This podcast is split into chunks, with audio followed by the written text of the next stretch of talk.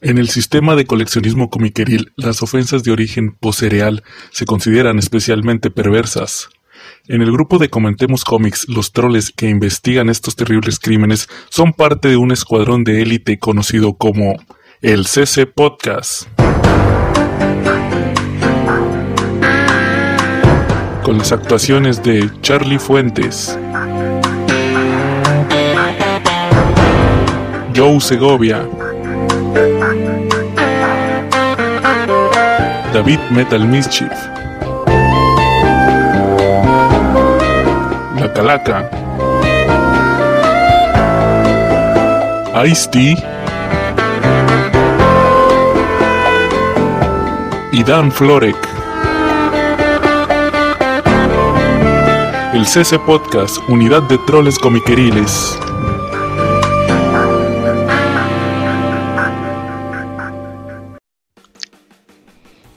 Y comenzamos con el episodio 29 del CC Podcast. Y estamos, Joe, aquí sigo vivo. Carlos, no me he ido ni me iré. la calaca. Y comenzamos, y como, comenzamos como cada semana con nuestros saludos al grupo de Comentemos Cómics. En Facebook, ya saben, el mejor grupo para hablar de cómics. También eh, mis reseñas las encuentran en Viñeta Regia, que ya por fin estuve subiendo reseñas. después de como tres meses. Ya por fin puse reseñas nuevas. Y también eh, las reseñas de la Calaca en Calaca Comics. Charlie, saludos esta semana. A los Silver Riders y a los Tortugos que, quién sabe si todavía sepan andar en moto después de tantos días encerrados. ¿No? Me decía uno de sus miembros, Fernando González Aguirre, que están desconsolados porque no pueden salir. Órale, sí, no, pues este gacho, ya saben, este, eh, tomen las recomendaciones que hay de no salir de su casa. Mejor quédense escuchando ese podcast o leyendo cómics o viendo películas de cómics. O también aprovechen, fíjate, ahorita estaba viendo que Panini tiene ahorita 20% de descuento. Según yo era hasta el, hasta el 5 de abril. O perdón, no, era hasta el primero de abril porque de hecho pedí unos cómics el... ¿Qué día fue el día que los pedí? El. el sí, el, el, 31, que fue el martes. Se venciera hasta el 31. Pedí ahí unos mangas, pero ahorita viendo la página de Panini vi que ya lo, lo aplazaron hasta el 19 de abril. Entonces, pues ahí todavía pues, tienen otros. Como les dieron más, como aumentaron la cuarentena, ¿no? Sí, pero pues según yo el descuento ya lo habían puesto cuando ya estaba hasta el 19. Yo creo que se dieron cuenta que les convenía y pues ahí ya saben, 20%. Eh, es muy bueno para 20. Por si quieren algunos cómics o mangas. ¿Y, luego cómo está ahí el envío, yo? Te lo eh, pagas 20, ah no, perdón, eh, si compras más de 250, bueno, donde estoy yo recuerdo eran 250, te lo mandan por Red Pack y llega rápido en una semana más o menos. Ah, que por cierto, pues fíjate, no, va a ser buen ejemplo para ver qué tanto se tardan ahorita con la cuarentena. Lo pedí el martes. Entonces, no, yo creo que eh, eh, si no llegó a, mi chamba el ayer, eh, igual pues llega mañana o puede que llegue el martes o en esta semana, ¿verdad? Quién sabe, usualmente siempre se tarda una, menos de una semana, seis días. Pero ahorita no sé por la cuarentena cuánto se vaya a tardar, pero como quieras sí está confiable porque te lo mandan por Red Pack. ¿Y, pero te cobran el envío? Si, es, si es esa cantidad que dices tú, ¿no te cobran? No te cobran. es, que, ¿sí, viste el anuncio que puso los de Comicase? De estos de ficción narradores. Ah, sí, vi que los pusieron al 50% de descuento. Sí, y luego, porque yo me acuerdo que hace poco escuché el, podcast este que estuvieron hablando de Ultrapato y todo eso. Sí. Y yo ese, ese Ultrapato ahí lo tengo, ese, ese que sacaron de ficción. Ah, órale. Y a mí me llama la atención comprar esos de los Valiants. Los Valiants, sí. Fíjate que esos sí están baratos. Sí, sí los vi que están baratos. Pero, y luego ya, pues como, como estoy acostumbrado a Amazon, pues yo dije, no, pues eh, sin envío. Y, fíjate que ahí te cobran, sí te cobran el envío y es también ahí por donde dices tú que Red Pack. Ajá. Es por Red Pack y cobran, ¿qué? 130. Ay, órale, no manches. Yo dije, ah, Dice, pues, sale igual que el cómic. Yo iba a comprar los de el de Ultrapato, pero vi que costaba que de 300 lo bajaron a 200. 200 era, sí, es el más eh, caro. Eh, fíjate que cuando, cuando abrieron una que se llamaba la tienda ficción o cómo se central ficción algo así era como una cafetería la abrieron aquí en Monterrey ah órale pusieron pusieron estaba el ultrapato en 200 pesos y creo que lo costaba la primera edición porque ya la que venden ahorita es segunda edición eh. la primera costaba creo que 250 y la bajaron a 150 porque pues ya ves que está bien delgadito el tomo sí entonces dije, ay, no, pues ahí sí voy a coser, pero nunca, esa semana nunca tuve chance de ir. Y nomás duró una semana, se cuenta que era por inauguración. Y ya no está, ya está la tienda. No, quebró. Ahí estaba, eh, ahí estaba. A ver, a ver si esta semana le tomo una foto a donde estaba. Ahí era. O en el Google Maps lo busco yo. Si actualizaron el Google Maps ya debe salir ahí. ¿Y hace cuánto tiene rato que quebró? Eh, pues fíjate, yo creo que yo todavía, todavía no me cambiaba de jale, entonces yo creo que le calculo que fue hace como unos 5 o 6 años. Y quebró hace como unos 3 o 2 o 3. O a lo mejor más. Sí, pero haz de cuenta, ahí fue Ramos, Ramos fue a firmar. Ah, sí, creo que sí, sí. Clement también, fue, según que hacían talleres, llegó a ir Clement a, hacer, a dar talleres de, de, dibujo y todo eso y te armaban el paquete, valía como mil bolas y te regalaban el Operación Bolívar. Ah, una, una edición grandota que salió de Operación Bolívar. Eh. Sí, y este, oigan, estaría bueno hacer un, un episodio de Operación Bolívar también, nomás para tirarle al Clement. Sí, para. Eso sería la onda, ¿no? Sí, igual, igual sirve que, lo, lo, vuelvo a leer porque ya tiene rato que lo leí. Así, yo también. Y este, y sí, te digo, yo creo que duró unos dos o tres años. Vendían cómics en inglés, pero no supe qué tanto duraron los cómics en inglés. Yo nomás llegué a ir una vez que hicieron una como mini convención. Y, y fue este, el que dibuja en Marvel, ¿cómo se llamaba? Eh, ay, que dibujó Hulk el Hulk de Amadeus Cho. Que dibujó, se llamaba el que, el que hizo World War Hulk 2 de Amadeus Cho. World War Hulk 2. Era Carlos algo, ¿Eh? ¿Cómo se llama? Carlos algo se llamaba, no me acuerdo. Ándale, Carlos Barbieri. Carlos Barbieri, ándale ese. Sí, Barbieri, ese fue, ese fue a esa mini convención. Era como un bazar.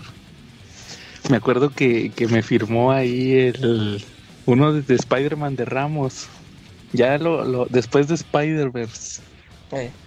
Después de Spider-Verse, eh, ya lo que. Los números que ya hizo de hueva Dan Slot antes de. Ya ves que se acaba Spider-Verse y luego sigue lo de Peter Parker cuando ya tiene la empresa, ya que es millonario.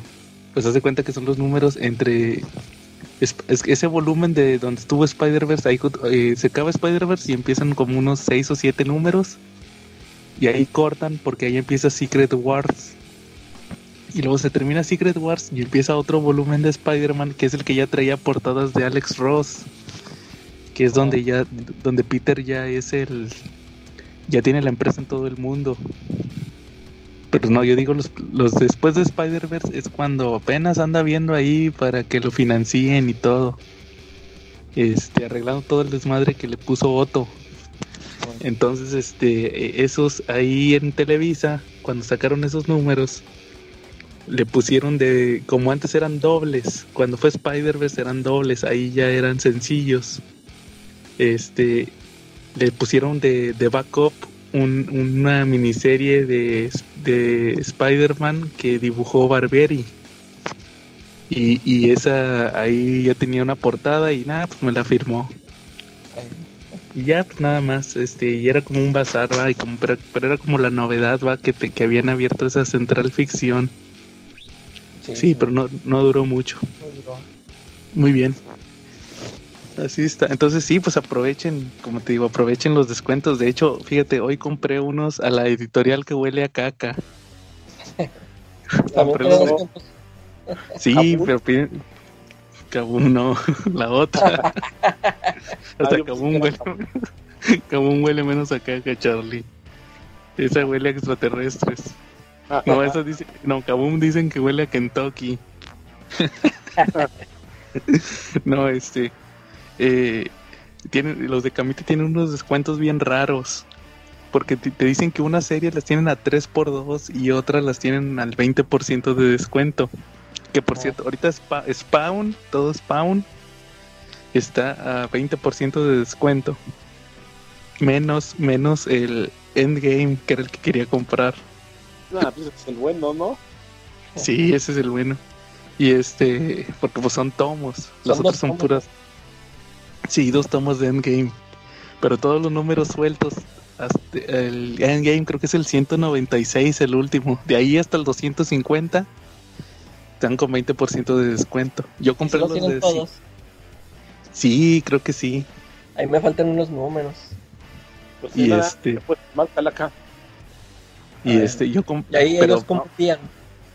Eh, por FedEx, pero está gacho porque te cobran tienes que tienes que comprar más de 500 pesos. Eh, para que te Ahí sí gacho. Sí, yo porque compré los tres tomos que me faltaban de Sin City. Ah, me faltaba del, del, del 3, del, perdón, del 5 al 7.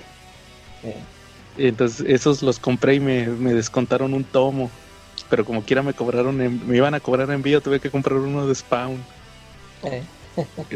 Compré, no me es el 227 creo, que es el que trae la, una portada de Spawn, que es la del eh, Spider-Man número 300.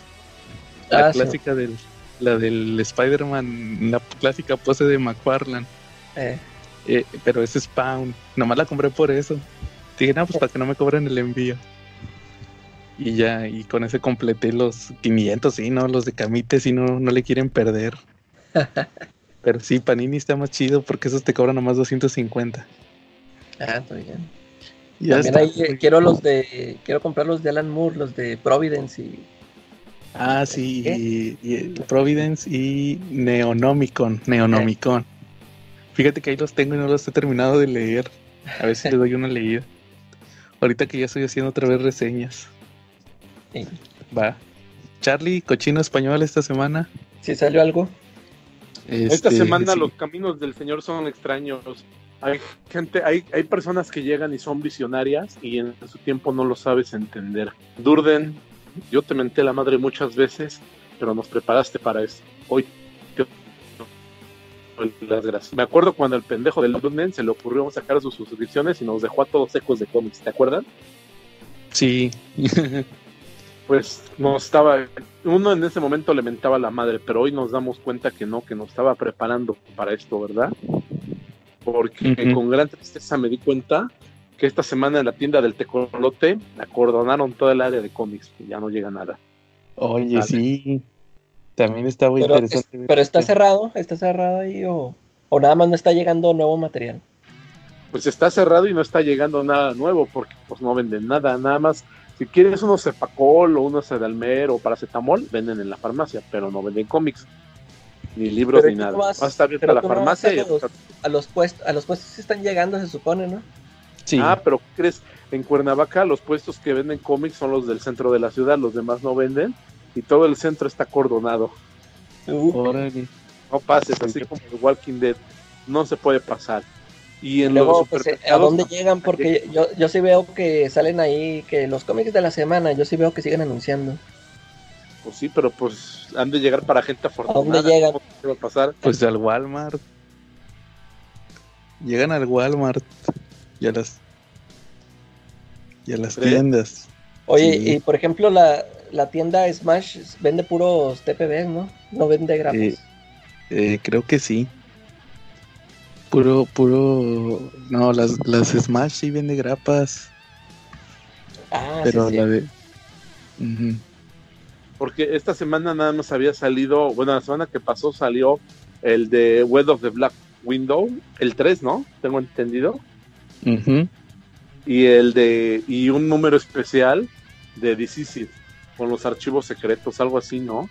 Pero pues no los conseguí porque pues estamos en cuarentena de cómics, no hay cómo conseguirlo.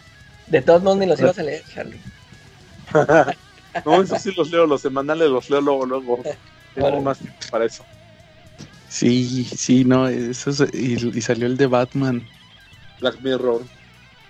¿No? Sí, no, no, no, el, el, de, el este, el de Tom King, que por cierto no me ha llegado mi Batman Black Mirror.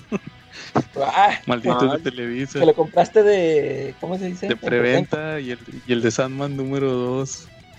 Para que me salieran baratos. Maldito Televisa, a lo mejor se acaba el mundo y no recibí mi Black Mirror. ¿Cómo, Charlie? Que mientras ellos ya se gastaron tu varo, ¿no? Sí, malditos. Y este, sí, ya se cuenta que, pues sí, como dices, la semana pasada salieron los semanales y el de Batman. Yo, yo en el Sanborns donde voy, no me metí, pero sí vi que estaba como cerrado. Yo la semana pasada, o antepasada más bien, no me acuerdo, que ya estaba yo escuchando que estaban cerrando los Sanborns. Lo que yo hice fue que llegué, agarré mis cómics, no había nadie atendiendo en el área de cómics pero como quiera, este, fui a la farmacia y me cobraron ahí. Siempre, de hecho, ahí siempre me cobran. Y no tuve ningún problema, pero fue hace dos semanas. Y esta semana, este, no, pues esta, yo, yo voy a una plaza comercial que tiene un Soriana y ahí hay un local de cómics. Y, así una revistería más bien, no local de cómics, una revistería y siempre me meto y, los martes siempre tienen los cómics nuevos. Y pues nada más ahí llego y compro mis cómics, no, nunca he tenido ningún problema ahí. Pero como dice Charlie, a lo mejor qué tal si ya le dicen al señor de ahí de la revistería que ya cierre. Cierre. Eh. Ajá, entonces no sé qué tanto vaya a afectar esta semana para conseguir el... Sale el Black Widow número 4 de 5 y el Disease 5 que habían anunciado, como dice Charlie, la semana pasada habían anunciado que iba a salir el 5 y no salió uno especial. Es como uno que está pasando paralelo a la historia de DC. Que los protagonistas son Booster Gold y Blue Beetle y Constantine. De hecho, es más bien es John Constantine. Que ese número, fíjate, Calaca, ese, ese número lo dibujó el dibujante, este que vino a la mole, el de, el de The Voice. Ah, sí, Derek Robertson. Derek Robertson dibujó unas páginas. Sobre todo las que donde sale Constantine, las dibujó él. Eh. Ese de se llama Un buen día para morir o algo así se llama. ¿Y, ese lo sacaron eh, este, ahí en medio de la historia o ya, o ya terminó el primer arco o por qué salió? Eh, creo que es, es, en medio de la historia. Por eso lo sacaron así. De hecho, tú compras el... Yo, yo me sorprendí porque yo pensaba que DC's nada más era DC's del 1 al 6. Sí. Y no, tú checas el TPB en Amazon y ahí te dice que DC's es DC's del 1 al 6 y, el, y ese one shot. Y ese one shot. Y digo, está pasando al mismo tiempo. Eh. Está pasando al mismo tiempo que DC's normal, o sea, que la miniserie. De hecho, ahí te lo mencionan de que dicen, hay un punto, haz cuenta que en DC's hay una parte donde Superman va a buscar a Wally, a Wally y a y a Barry Allen, a Flash. Y ellos están encerrados porque dicen, no, mira, si nosotros nos infectamos, vamos a, pues como tenemos un super velocidad, vamos a infectar todo el mundo en chinga. Entonces ellos están encerrados. Y Superman nomás así llega y abre un búnker donde están ellos. Y en este, en este one shot, eso pasó en el número 4 ya en el número, en el este eh, One Shot lo sacaron después del 4, antes del 5, aquí en México. Y ahí están, andan ahí el equipo este que te digo que es Blue Beetle, Booster Gold, Constantine, Mr. Miracle y Mr. Miracle y, y Big Barda y Mr. Terrific. Y ahí dicen, oye, ¿qué crees que Superman ya encontró a, a Flash. Andan diciendo en los, en los comunicadores de Justice League. Y ya, y, ahí nomás la única mención que dicen. Entonces sí, más o menos, pero lo dibujó, lo dibujó Derek Robertson. Ahí viene en la portada. Dije, ahora el de, The Voice está chido. Sí, hay una secuencia ahí con Constantine que lo están persiguiendo los zombies. Así está chido. Muy bien, Charlie. Sí, entonces pues sale el 5 de Deceased. El Black Widow 4. Va a salir uno de Car Absolute Carnage contra Deadpool. Me imagino que son los que son los tie-ins de Deadpool. De Deadpool de Absolute Carnage. Y un, tom, un TPB del año del villano del Joker. No sé qué traiga ese tomo. Del año del villano. Eh. Ni idea. Pero bueno. Igual y si no llegan, pues no pasa nada porque no sé qué onda. Va. Muy bien. Eh, ¿Cómo ven? ¿Algún tema que traigan esta semana? Yo traigo una película buenísima que la semana pasada no me dieron tiempo ustedes de platicar para de hojaldras. A ver, Charlie. Porque critiqué la de Batman Superman, me, mandaron a corte, no se me olvida. Y ya no, me dejaron hablar de esa película. Ahorita espérate que critiquemos esta. esta sí es criticable, amigo. No sé, pero yo vengo preparado para eso. eso ah. Mira, tú cuando ves un título que se llama Zombie Strippers, te puedes esperar que te lo van a criticar la película y sí es bien criticable, ¿no? los puntos buenos sale Gina Jameson de Stripper. más con eso tienes la película. ¿De qué trata la historia? Pues es bien sencilla. Trata de unos soldados que entran en una instalación médica de investigación donde hay unos científicos que desarrollaron un virus de zombies porque pues Estados Unidos necesita soldados y como ya no tiene de dónde sacarlos, pues ahora se les, se le ocurre mandar zombies, hacer zombies y mandarlos a pelear pero resulta que por alguna circunstancia del, virus que tienen para hacer zombies, funciona mejor con el cromosoma Y, porque con el cromosoma X se vuelven unos zombies pues, como los que conocemos, irascibles, que no hacen nada, pero con el Y siguen conservando la inteligencia y son bien malditas. Entonces, pues resulta que los meten unos soldados ahí a, detener a los zombies que salieron de control en esa instalación, pero pues luego resulta que vemos que eso era una trampa, porque más bien lo que querían era que infectaran a los soldados para como una prueba, ¿no? Que, vieran qué tan aptos estaban los zombies para pelear contra un equipo militar de élite. Pero durante la pelea se les escapa un soldado de ese equipo y pues resulta que ahí cerquita a la vuelta de la esquina de, la instalación científica ultra mega secreta de un taller. O sea, ese fue el primer lugar donde llegó el soldado infectado. Y pues resulta que pues entró muy bien, lo dejó pasar el cadenero, no pasa nada, vienes medio hecho medio zombie, pero pues pásale igual y tres lana para unos privados. Lo dejan pasar. Entonces el zombie se chuta a la variedad. Para traer el morbo de todos los que tenemos mente de adolescente de 14 años, resulta que vemos un striptease de, de Gina Jameson. Y el zombie pero el zombie es amable porque el zombie no ataca, el zombie se queda viendo el strip para que todos lo podamos disfrutar. Bien, y hasta bien. Y hasta que ella termina el desnudo total es cuando la ataca el zombie. Fíjate qué buen zombie, ¿verdad? Qué buena onda. O sea, no cualquier zombie tiene esa educación, ¿no?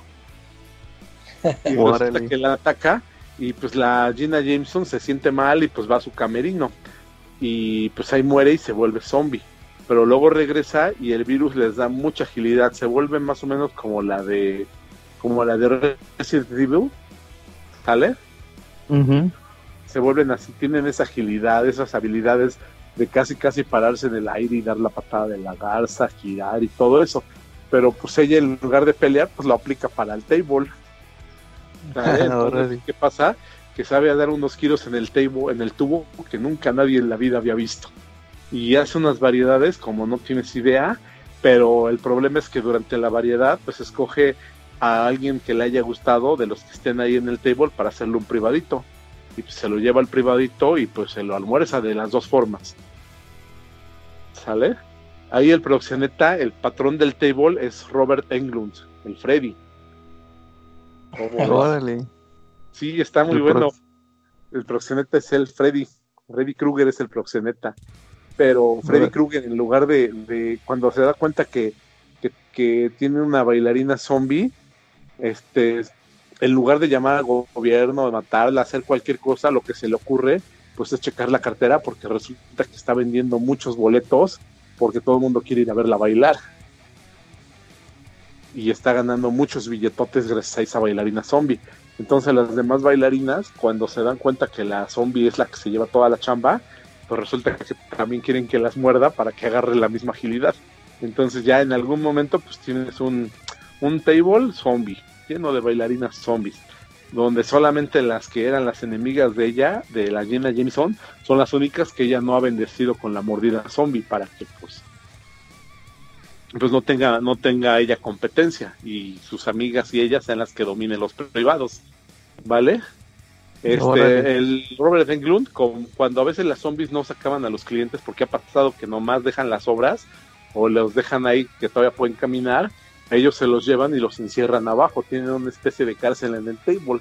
No sé para qué era, yo creo que era para encerrar a los que no quisieran pagar, ¿no? Entonces ahí los van llevando y los van encerrando y a lo largo de la película vamos viendo cómo llega uno, dos, tres, hasta que se les llena la cárcel de puros clientes. Y está bien bien cómico porque dices, o sea, Dios, aquí tienes 80 pinches clientes en un table metidos ahí encerrados y nadie en el pueblo ha preguntado por ellos y sigues operando y sigues ganando billetes se cuenta. bueno, ni los de la instalación militar que estaban ahí a dos cuadras, o sea, ni siquiera ellos se han dado cuenta de lo que pasa. ¿Cómo ves? Órale, no, pues está chida la recomendación. Repítenos el nombre de la película, ah. Charlie. Las risas, mandé. Las risas nunca van a faltar si la ven. ¿Qué les platico? Se llama Zombie Strippers. Órale, Zombie Strippers. Y ahorita que nadie está haciendo nada, que muchos están en cuarentena, chequen. Yo tengo una pregunta. ¿Quién es esa tal Gina Jameson? Gina Jameson sale en unas telenovelas para adultos que, que se llegaban a ver mucho en los noventas y principios de los 2000. Es una monja. Sí, salía, hacía muchos papeles de monja y de maestra y enfermera. Es una actriz que se dedica más a esos tipos de papeles santos, que, hacen déjame, déjame adivinar, Charlie. También este eh, le hablaba al plomero, pero luego no tenía con qué pagar. Sí, sí, es una mujer muy desprendida, muy desprendida. ¿No? Órale, no, está bien, qué bueno que, que contribuye con la sociedad. Y tenía un corazonzote que no le entraba en el pecho. A esa no la conocí. Ah, muy bien. Oye, fíjate, yo, yo esta semana también me chuté una película. ¿Cuál? la de El Hombre Invisible. No sé si la vieron, la nueva. No, la han visto. Ya me cerraron el cine, amigo. ¿Cómo la voy a ver? No, yo pero no descargar pirata. Las, las páginas. Disculpe usted, señor. No, sí, mira, este, la, pues la nueva... no, este, ¿de qué se trata la nueva de la El Hombre Invisible? Pues supuestamente que iba a ser del, Dark Universe. Ya ves que estuvo esto de la de película de la momia. ¿Ustedes vieron la de la momia? No, esa ni yo la vi. No, tú Charlie tampoco viste la momia. Fue como como que quisieron hacer el universo compartido de, Universal. Hasta, hasta creo que se habían tomado una foto los actores que las iban a interpretar, ¿no? Ah, no supe, creo que sí, algo así, no, pero no estoy muy seguro. Tom Cruise y no me acuerdo si era Russell Crowe y no me acuerdo quién más. Es que, es que Russell Crowe sale en la de la momia. Ah, él, era, él, él es Mr. Jekyll, Mr. Hyde. Ah, ahí, te, ahí sale la de la momia. De hecho, él es como Nick Fury. Ah, este, ¿Tú no viste la de Drácula, la historia jamás contada? No, eso tampoco. Es una de este, ¿cómo se llama este güey? Eh, este que salió, se me fue el nombre, pero bueno, sacaron una de Drácula donde ya no era malo, que era víctima, va, de esa pinche tendencia de que ya los malos no pueden ser malos. Eh. Y, y, pero esa iba a ser la primera, pero como que no pegó. Y entonces, pues, después de eso, mejor dijeron, no, ahora sí, la, la mera buena va a ser, la primera va a ser la de la de la momia. Y tenía hasta su logo acá, tipo como los de Marvel Studios y los de DC. Pero no pegó tampoco la de la... Que está chida la de la momia. La estrenaron en el Canal 5 la semana pasada, creo. Ah, ya la pasaron en el 5. Sí. Pues hace como tres años, fíjate. Sí, está chida. Está palomera. Eh. Te, divierte. Y, esta del hombre invisible sí trae rastros de que era de parte del mismo universo eh, ya No, fíjate, yo tenía entendido que iba a ser de ahí, pero no, no, nada que ver. Es bien independiente. Fíjate que No, yo, yo había escuchado que sí iba a ser de ese universo, pero no, al final no. La, fíjate que para empezar la dirige una mujer. Eh, Que eso no es malo, pero déjate te platico. La protagonista es esta chava que sale en Handmaid's Tale. ah, ¿Cómo sí, se sí, llama la protagonista? Esta. Jun. Ándale, Jun, sí, esa, es esa chava, haz de cuenta, es ella. eh, Yo me, yo me di cuenta desde que vi los carteles en, en las paradas de autobús, como, el, como, la, como la foto que subí de Bloodshot. Así. sí. Dije, ah, chis, esa chava se me hace conocida. Dije, se me hace que es la de Handmaid's Tale. No, pues haz de cuenta que, que la película es un enfoque diferente al hombre invisible. Haz de cuenta que empieza que es una chava. Es esta chava la, la, la June. Haz de cuenta que es- está en la noche, está acostada con su vato. Y de repente en la noche se despierta, va. Y lo que hace es que se levanta. Haz de cuenta que el, el vato la está abrazando. Y, y, y en la noche y se quita, haz de cuenta que se levanta eh, la, la sábana de donde la está abrazando y se quita el brazo del chavo, va. Y ya se levanta. Yo dije, no, pues a lo mejor va al baño, va. o no, no sabes. Y nada, que de repente hace sus maletas. Ya tenía todas las maletas preparadas. Y. Y se ve que vi- vive en una casota acá de super tecnología, va, y te apaga las cámaras de seguridad. Y este apaga las cámaras de seguridad y todo y desactiva las alarmas. Pero y se sale, va, y pero la mensa le, con el pie le pega al plato del perro, va, y suena. Y luego se sale. Se sale a la, a la. Pero no se despierta el vato, ¿va? y luego se sale a la, a la cochera y se le aparece el perro. Y por andar con el perro le pega a una de los carros y empieza a sonar la alarma, ¿va? Y ahí se, se desespera y le corre y se brinca la barda. Y en la, en la calle la está esperando la, la hermana, creo que era la hermana. Oye, ¿qué, qué onda? ¿Que ¿Por qué me hablaste ahorita a las 3 de la mañana para llegar y no sé qué?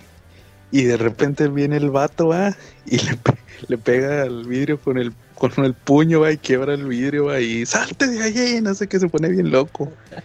Y la chava pues empieza, dale, dale al carro, va, y le dan al, le da la era una camioneta, y no, pues ya se van, va. Pues resulta que estaba huyendo del esposo porque era bien obsesivo. Eh, Pero el chiste es que te digo que, que la casa estaba de super lujo, ¿va? Y tenía el vato, tenía como un laboratorio. Entonces, pues se, se va. Ya te explican que huyó del esposo porque el esposo era controlador y le pegaba. Y luego te dicen, ahí te dicen, no, pues hace cuenta que huyó antes de que quedara embarazada porque el vato ya quería que ella quedara embarazada. Y ella decía, no, mira, si, si me embarazo, ahí ya valió todo. Por eso huyó. Y luego, eh, de repente le avisan, oye, ¿sabes qué? Que tu esposo se suicidó y te va a dejar una herencia. Y no, pues ya va con el, el abogado. El abogado del esposo es el hermano de- del esposo también. Ya le explica, no, mira que tu, mi, mi hermano te dejó esta herencia, va. Y pues ya, ya le deja um, millones de dólares. Resulta que el vato, ahí, ahí te das cuenta de todo, que el vato era eh, como una especie de científico que tenía, trabajaba con tecnología óptica. ah, Ahí entonces, entonces ya el vato, no, pues ahí te das cuenta que, que si han visto los trailers, los van a ver ahí en, en YouTube, que, que de repente te pasan muchas escenas tipo, ¿se acuerdan de la actividad paranormal? Como que eran como cámaras fijas. ¿Te acuerdas que de repente, como que dejaban, como dejaban la cámara grabando, de repente se, ve- se veía que se movían las cosas? sí. Das cuenta que está la chava, la chava, la Jun está cocinando, va, y luego le hablan, oye Jun. No, pues ya se va. Y, y, y se ve que deja la estufa prendida y de repente ve que le suben. Y que se desaparece un cuchillo. Y eh, no, pues se da cuenta que ya de repente se da cuenta que la están viendo. Y ya de repente, pues ya ahí ya sale que es el esposo, va. O sea, al final dice que, ¿saben qué? Que aquí anda y me está observando, va. Ahí se da cuenta por unos detalles que es él. Y pues todo el mundo dice, no, estás loca, va. Y, y ahí pasan situaciones, va. Y ya al final, pues sí, sí, tiene que ver eso de que lo que te digo, que el esposo era un científico que trabajaba con tecnología de invisibilidad.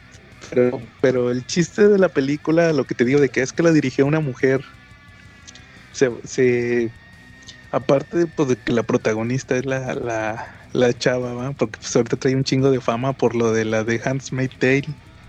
Este, es que la película se va mucho por el lado del, del abuso. Del abuso, de, de, que pues que era ella la víctima, que la esposa la maltrataba, que, que era dependiente de él, que todo eso va, o sea, como que quieren dar un mensaje social, muy, se basa más en el mensaje social. Está padre, o sea, hasta eso está chida y todo, y si está gore, de repente si hay unas escenas muy gore, hasta eso si te entretiene, va. Pero sí, sí, sí, dije, ah, pues la dirigió una mujer, nada, pues con razón, como que quisieron dar otro mensaje, va, como que ya, ya ves que ahora siempre le quieren dar un doble mensaje, va. Sí. Que no, que los monstruos no son, no tienen que ser vampiros o, o así, que puede ser un ser humano así que abusa, esos son los monstruos. Y pues sí, la, la chava le actúa mucho eso, va, te digo que porque era una víctima.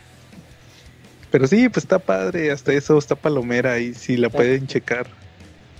Pero no, no esperen acá una película. Fíjate, yo me imaginaba algo como la de. ¿Se acuerdas que salió el hombre invisible en la de Alan Moore? Sí. yo me imaginaba algo así, va. Pero no, no, no, nada que ver. Es una reinvención, va. Pues, reinvención moderna con temas modernos. Está padre ahí.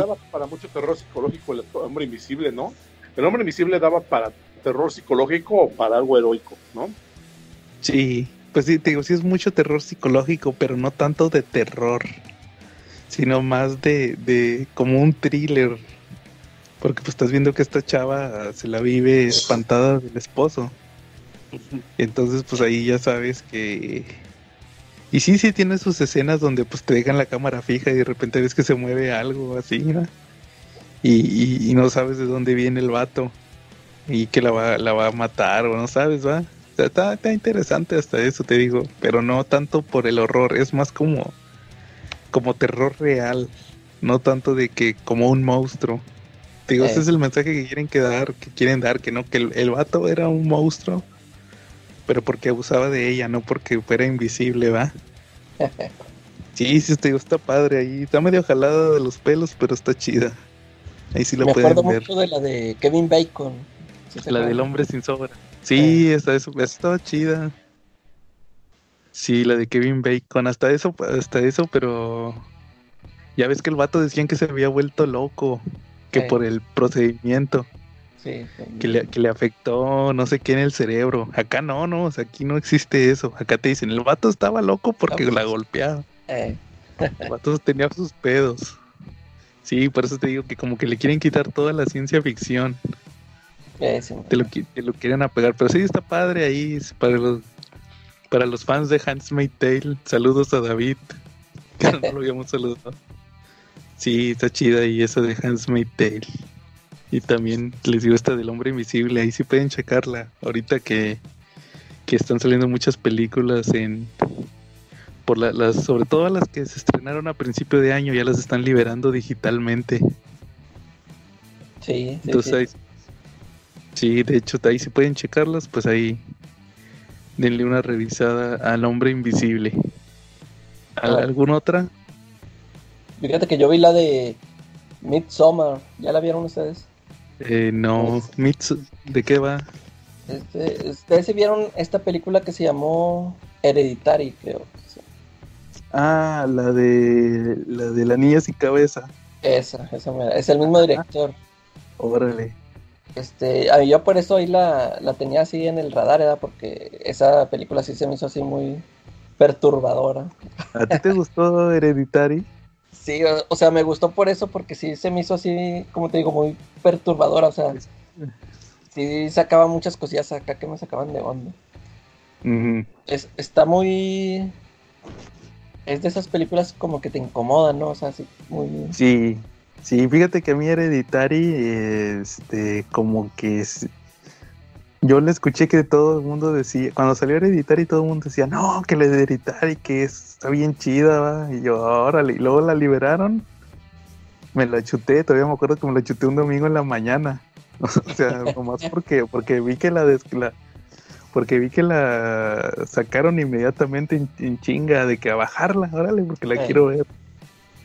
Pero como quiera, este, ya cuando la empecé a ver, pues ya ves cómo empieza la de hereditaria, que el hermano, el hermano se lleva a la hermanilla a la fiesta. Y luego le juegan la cabeza. y luego se pone bien psicológica, va, y luego al final dices, ah, chis, qué pedo con el final, va, o sea. sí, está muy. Pero así como, como que no le haya mucho, ni pies ni cabeza, pero, pero, sí, como dices, es, más que nada es que es bien perturbadora. Sí, o sea, que la estás viendo y sí dices que qué onda, qué onda con esto, qué, qué rollo. Y fíjate que está buena esta de Midsommar. No está así tanto como, como esta de Hereditary. Esta se trata de, de una secta que van, este, haz de cuenta que es una, una chava que tiene una carnala que es, este, depresiva, que como que ya tiene rato así este, diciéndole, diciéndoles cosas, ¿no? De que no, que me voy a matar y que la fregada. Y, y, pues estos, o sea, ellos, como ya saben que tiene eso, pues nomás le dicen, no, cálmate, que ya. Total que en, una noche que le, le, creo que le manda un mensaje de que ya no aguanto, que me voy a ir y me voy a llevar a mis papás. Y total que empieza a hablar y les y luego el, creo que el novio le dice, no, cálmate, pues ya sabes que siempre hace lo mismo y nomás quiere llamar la atención. Y total que sí, que sí lo hace, se suicida, este, creo que abre, abre la... deja abierto el gas y ahí todos se mueren, o sea, se suicida ella y a los papás también se los lleva. Ya, pues total, la, la chava se pone mal y tiene un novio, están, están como en la universidad o no sé, están en la escuela y el grupo de amigos del, novio este, van a ir a hacer un viaje. Este, a, haz de cuenta que uno de los amigos dice que ha estado viviendo mucho tiempo en, un lugar, no me acuerdo qué país es, pero que porque dicen que, que cada, hay este, cada ciertos años hay así como un evento. Total que cuando llegan ahí se va y se llevan a la chava, la chava quiere ir como que pues, para distraerse y llegan y haz de cuenta que es una, sí, o sea, tú la, es una secta, andan todos así con túnicas blancas o así, o sea, todo, luego luego lo empiezas a ver bien raro, sea, es, mucha gente y luego que viven así en sus casitas y empiezan a, hacer bailes así raros y total que pues primero así nada más que se les hace así raro de que sus costumbres y no que cuando se ponen se ponen a comer este todos tienen ahí unas mesotas largototas y se ponen a comer y, y hablar así en otra lengua. Y ya, pues hasta ahí todo así tranquilo, ah, porque un chavo va a hacer su tesis sobre esa, esa gente. Y, y, la cosa se pone así este, rara, hasta cuando, en una de esas que cuando se ponen a comer, salen dos personas este, viejitas, un señor y una señora. Y luego empiezan a hablar así bien raro y ya, que quién que lo, no, que vamos ahorita al, a un este va a haber como un evento aquí de nuestra cultura. Total que los estos señores viejitos se suben hacia un monte, así bien altote, y están ahí, quién sabe qué, extendiendo los brazos y diciendo cosas, y se dejan caer, se dejan caer y pues se les destrozan toda la cara. Primero se avienta la señora, se destroza toda la cara, así es así se ve así enganchado. Y luego, pues estos se quedan sorprendidos entonces, ¡ah, cayó! Y todos los demás, los de, las, de la secta esta, ni parpadean, o sea, ellos lo ven todo normal. Y luego ya se aventa el señor y cae, pero haz de cuenta que no se muere, se, queda vivo. Y luego llegan, llegan estos, se acercan los de la secta y lo rematan así con un, con un este marrote. ¡Ah! Le aplastan la cabeza y estos se quedan ahí. Ya es cuando empiezan a ver que todo esto está muy extraño. Ya, ya de ahí ya no les platico para, por si la quieren ver, este, que quieran saber qué es lo que pasa más adelante de más cosas, este, raronas acá, gachas. Órale. Y, pues se me hizo, ya, ya ves que la, la, vez pasada que les dije que vi la del faro, que esa sí me decepcionó, que se me hizo bien aburrida. Esta, esta sí se me hizo entretenida y todo. Que por cierto, esa, esa del faro ya estuve ahí investigando, ya me explicaron qué, cuál fue el rollo de que, este, ya ves que yo, yo vi todo bien aburrido, no le entendí ni nada. Ya vi el final, ya me explicaron el final y eh, es, es pura, se me hizo así muy, muy mamila, o sea, muy de que, no, que está basada en la historia de no sé qué, o sea, como que tienes que ser un, er- un erudito para entenderle, haber leído estas historias de Homero, no sé. Dije, "Ah". Como los lectores de Sandman. Así, dije, nada. Si, si- si me explicaron, no, que el final significa eso, dije, nada. Ya, mejor esta de Midsommar sí se me hizo entretenida, entretenida por lo menos. Va, órale. Entonces, a ver si la busco igual y la veo. Eso sí me interesó, sobre todo cuando dijiste que era el de, el de Hereditary. Eh, Va, igual también tengo pendiente volver a ver la de Oz. la de Oz, eh. Sí, sí. eso- Va, igual ahí lo reviso. Bueno, muy bien. ¿Al- ¿Algún otro tema? ¿O pasamos al tema principal que trae, que da para mucho? sí, de una vez pasamos. Bueno, Charlie. bueno, pues resulta que de ese cómics tuvo, tuvo bien sacar eh, en los 2000, fue en los 2000, ¿no? Un, No, fue en sello. 1993. Bueno, en 1993. sacó No le pases la batuta, editorial. No, yo nomás le preguntar. Yo nomás le iba a preguntar a Charlie si tenía otro tema. Otro tema. Ah, yo pensé que me decías para que yo hiciera la introducción. Bueno, este, no, no traigo otro tema. ¿Ustedes traen otro? No, ahora sí. No, no bien, Charlie. Decías, decías que DC. acuérdate, que Charlie, acuérdate que Charlie cree que Vértigo empezó con Fables. No, con este, ¿cómo se llama? Con el, el, el American Vampire. Como que ya me agarraron de vacilón, ¿no? Últimamente. Ah, no, no. No, La vez pasada no me dejaron reseñar mi película. Hoy tuve que meterme con calzador al principio del programa porque si lo hago al final, de nuevo le dan corte. no, Charlie. aquí, so- aquí solo editamos tus, tus cortes de comunicación. Ah, Sí, bueno. no. No, no se crean. Charlie jamás ha sido editado en el CC Podcast. Oigan, pues, cuando- Y cuando se oye el crujir de tus papitas, lo editan, Charlie. Y sí está grabado, güey. Las papitas de aquella vez no lo edité, sí quedó grabado. Ah, mira, qué bien. Qué- ajá. Bueno, pero resulta que en los 90 este DC Comics sacó un subsello con temas más adultos. Eh, le llamó Vértigo. Y ahorita me acabo de enterar que no empezó con Fables, ni con, ni con los Bullets, ni con American Vampire. ¿Vale? Este, pues a ver de qué va. ¿Quién de ustedes quiere empezar con algún cómic memorable Pues de sí. Vértigo? Pues sí, mira, nada más complementando lo que comentas. Eh, empezó en 1993 por Karen Berger. Ella era la editora. Tú si, te, si checas los cómics de Neil Gaiman, de Alan Moore, de, de Garth Ennis que hicieron en Vértigo, todos dicen Karen Berger, editora. Ella era, ella trabajaba en DC en los ochentas y era la editora de todos esos cómics que nadie quería. Y hace cuenta que ella era también ella era el enlace, podría decirse que era el enlace. En- Ella fue la que le dijeron, oye, ¿sabes qué? Ocupamos que, que tú vayas a Inglaterra porque ya tenemos estos escritores, entonces pues ahí nada más eh, tú vas a ser como la supervisora de ellos, el enlace entre DC y los escritores británicos. ¿Quiénes eran esos escritores británicos? Pues el Alan Moore, Neil Gaiman, Grant Morrison. Ella fue la que los supervisaba. Entonces, pues haz de cuenta que ya en los noventas, que ya existía, pues ya había pasado lo de Alan Moore, lo de Swamp Thing, lo de Doom Patrol de Morrison, el Sandman de Neil Gaiman ya iba como a la mitad. Eh. Pues haz de cuenta que le dijeron, oye, ¿cómo ves si me... Pues, o más bien ella fue la que dijo que quería... ¿Sabes qué? Pues estos que estén aparte, porque pues no interactúan mucho con los superhéroes. Y ya Porque fue cuando al les principio sí lo hacían, ¿verdad? Y luego ya Sí, sí lo separaron de ti. en el Swamp Thing de Alan Moore sí salen superhéroes, sale Batman, también en el, en el de Neil Gaiman, de, de hecho pues el, el, el Sandman empezó, Ándale, al principio salen ahí.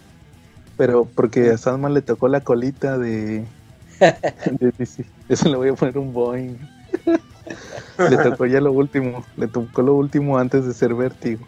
Eh, Entonces salen muchos personajes todavía. Entonces se hace cuenta que ya ahí, ahí se les ocurrió que, ¿sabes qué? Que todos nuestros títulos sean aparte. Y fue cuando empezaron, pero empezaron con estos títulos que eran derivados de superhéroes. Eh, Ya posteriormente empezaron a sacar los que eran ya originales en los noventas. Entonces, por ejemplo, eh, ¿ustedes tienen algún favorito de, de Vértigo o alguno que quieran platicar? pues a mí el, el Hellblazer. Hellblazer, ¿verdad? De Gart- bueno, fueron muchos escritores. Eh, ese sí, este. Yo cuando. Yo, pues, yo sí conocía al. De escuchabas al personaje, pero yo no me animé a leerlo hasta que vi la película de este Keanu Reeves. Sí, Hasta que vi la película ya me, me compré un cómic este que sacaron este especialmente cuando salió esa película como ya ves que hacen mucho eso, ¿no? Que sale una película y como que sale- sacan un especial pues, como que para atraer al, al público que vio la película. ándale, es lo que te iba a decir, como uno para atraer público. Ándale, y, y pues ahí sí funcionó porque esa historia yo sí la sentí pegadilla al, al estilo de la película de Keanu Reeves. Y luego ya me, al final venían este los anuncios de los TPBs, de todo, y, y me llamó la atención y así ya me empecé a leer así los cómics de, desde el de Jamie Delano y Garth Ennis. Y hasta el, ¿cómo se llama? El de Brian Acerello, que es el que me ha gustado mucho su corrida esa. Ahora nunca lo he leído, a ver si lo leo. Yo nomás he leído lo de Gar Tennis, de, de John Constantine. Eh, A ver eso si leo esos siempre, ya ves que eh, ahí en los de los fans de Televisa pedían mucho el, los primeros números, ya es que lo empezaron a publicar desde el número 40. Sí, de hecho ya sacaron un omnibus o un TPD, un hardcover creo. Ya lo, o sea, Televisa ya sacó esos números, los primeritos. Lo- los de Jamie Delano. Eh, Creo que sacó, sacaron un hardcover, no sé si trae los primeros 10 o los primeros 20, no me acuerdo. fíjate que hay, así hay muchas historias de ese escritor que sí están buenas. sí. De Jamie Delano. Eh, pues ahí, Órale, ahí no. viene entre los primeros, yo digo que lo mejor, si lo publicó Televisa, eh, yo digo que ahí se alcanzó a salir este, la historia esa de Newcastle. Cuando, Ah, cuando, cuando se le... sí que matan a la chavilla esa que, Ah, que siempre anda a la Astra. eh. Ah, a ver si lo reviso. Sí, creo que sí salió ese, ese hardcover. No sé si son los, digo, no, son los- no sé si son los primeros 10 o 20. Eh, Pero Sí, sí, ya sacaron supe. algo. Yo ya ni supe si lo sacaron o no. Yo cuando, cuando, cuando empezó Vértigo aquí en México, sí compré esos, los primeros de Garth Ennis. Eh, Me- nada más me quedé con el, con los hábitos peligrosos, el primer arco de Garth Ennis. sí, Que de hecho, por cierto, en- fíjate, los Sam, Sanborns los tiene guardados. No, no sé Sí. dónde, pero están guardados. ¿Por qué? Porque cuando vino yo, este Constantine a la convención, había Sí. un, hab- había un stand de, de Sanborns. Y los hasta ahí le- no, y ahí decía, tenemos cómics de John Constantine. Y ahí lo vi, el TPB, el que era eh, el TPB barato de 100 pesos que sacaban Televisa, que en Marvel era el best seller Ah, ok. y en DC era el showcase. Ay, no me acuerdo cómo le ponían en Vértigo.